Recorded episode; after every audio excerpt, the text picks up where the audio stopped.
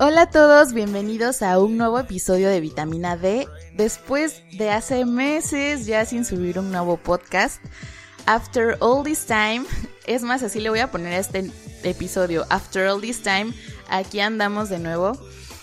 Uy, no, no crean, yo me sentía muy mal, sentía como si les hubiera fallado, sobre todo como si me hubiera fallado a mí misma, porque uno de mis propósitos cuando empecé a hacer podcast de nuevo y cuando abrí Vitamina D, fue ser constante, o sea, por lo menos subir un podcast cada semana, pero subir algo, ya sea un tema interesante, algo que contar, o simplemente sentarme a echar chismecito un ratito, pero subir algo. Y no, o sea, ya van más de tres meses sin subir eh, un nuevo episodio hasta ahorita y sí me sentía mal, sobre todo cuando varios amigos o personas me hacían el comentario de, oye Dani, ya no has subido un podcast, ¿no? O ¿cuándo vas a subir un podcast?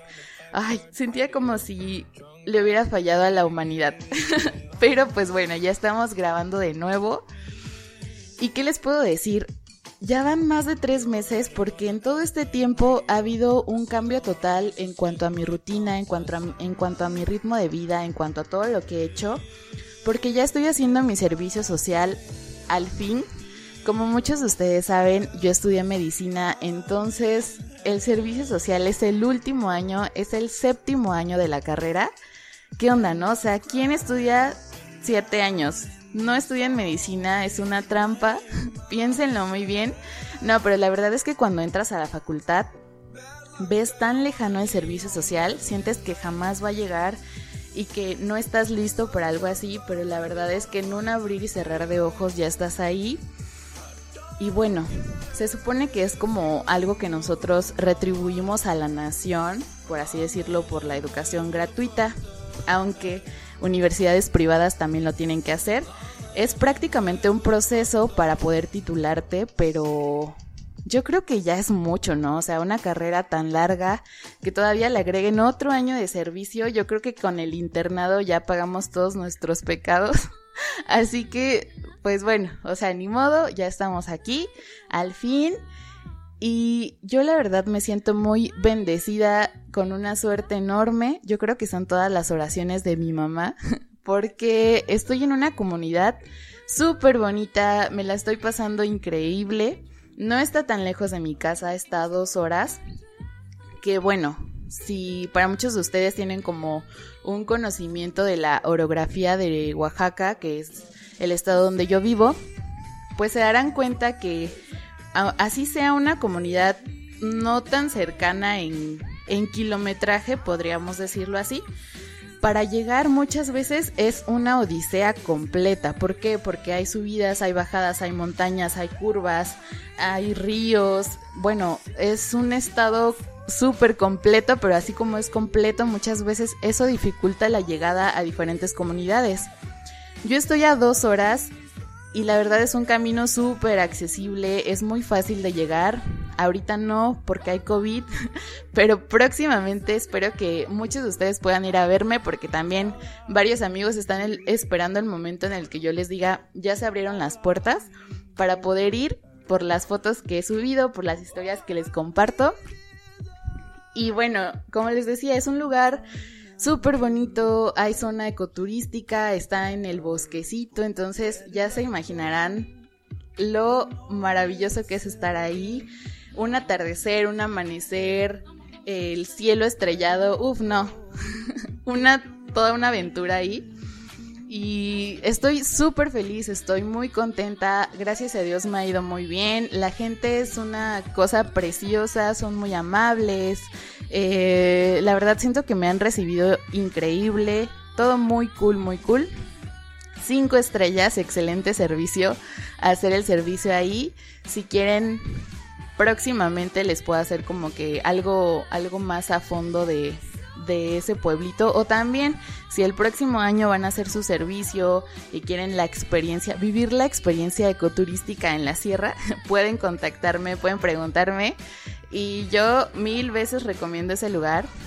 Pero pues bueno, mientras les cuento que Uf, cuando llegué a principios de agosto, no inventen, o sea, uno llega así como que con el temor de, ay, ¿cómo será el pueblo? Porque para todo esto yo ni siquiera conocía ese lugar. Entonces llegué así como con un poco de nervios, de miedo, de cómo va a ser, eh, me van a recibir bien, cómo es la gente, cómo es dar consulta, porque una cosa es ya haber estado en consulta, ya haber tratado con pacientes en el internado, por ejemplo, pero otra muy distinta es ya ser tú el encargado de una de un centro de salud, ya ser tú el médico y ser tú el responsable de todo, ¿no? Ya es una carga, la verdad que yo creo que muchos pensamos que no estamos preparados para eso, pero la verdad es que creo que todos ya tenemos las herramientas, solo es cuestión de creérnosla y pues hacerlo mejor, obviamente. Lo mejor que podamos, siempre todo con amor. Y bueno, no, o sea, yo llegué el primer día, yo me quería volver loca, ya me quería regresar, porque cuando me empezaron a entregar todo lo del centro de salud, no inventen, o sea, yo veía papeles que ni siquiera sabía que me estaban entregando, yo nada más decía, ay Dios mío, o sea, les juro que el pasante que me entregó todo el centro de salud me decía, tranquila, luego le vas a agarrar la onda y yo, yo quería llorar, o sea, real, yo veía todos los papeles, todos los formatos, los archivos. Eh, no, hombre, no dejaba de, de entregarme hojas y yo de firmar de recibido, que ni siquiera sabía qué estaba firmando ni qué me estaba entregando, pero, o sea, tenía que hacerlo obviamente para poder recibir la unidad. Pero no inventen, era demasiado, demasiado. Eh, el primer día que me acuerdo que me fui como al cuarto del médico, a la residencia médica, Llegué yo cansadísima, ya eran como las once y media de la noche, más todo el estrés que ya había vivido. O sea, llegué yo incomunicada porque aparte ahí no hay señal, entonces la comunicación es pues por internet, pero tienes que contratar wifi.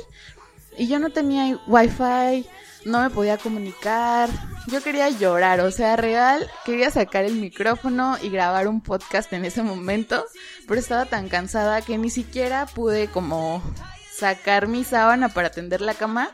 Yo así me quedé dormida por lo cansada que estaba. Y o sea, dije, no manches, ¿en qué me metí? O sea, no sabía ni, ni qué onda, ni qué iba a pasar al otro día. Al otro día ya tenía que dar consulta. Yo creo que también varios de, de mis amigos llegaron ya directo a dar consulta. Y yo digo, wow, o sea, yo me hubiera muerto. No, yo no sabía ni qué hacer, ni qué onda. Me dormí. Al otro día eh, pues ya, o sea, llegué con toda la actitud, dije, obviamente puedo con esto y más. Eh, yo, yo en este, siempre motivadora, ¿no? Siempre positiva. Llegué y bueno, o sea, ya me tocó dar consulta, pues las primeras consultas, todo cool, todo chido. Y así fueron transcurriendo los días. La verdad es que creo que todo depende de la actitud con la que tomemos las cosas.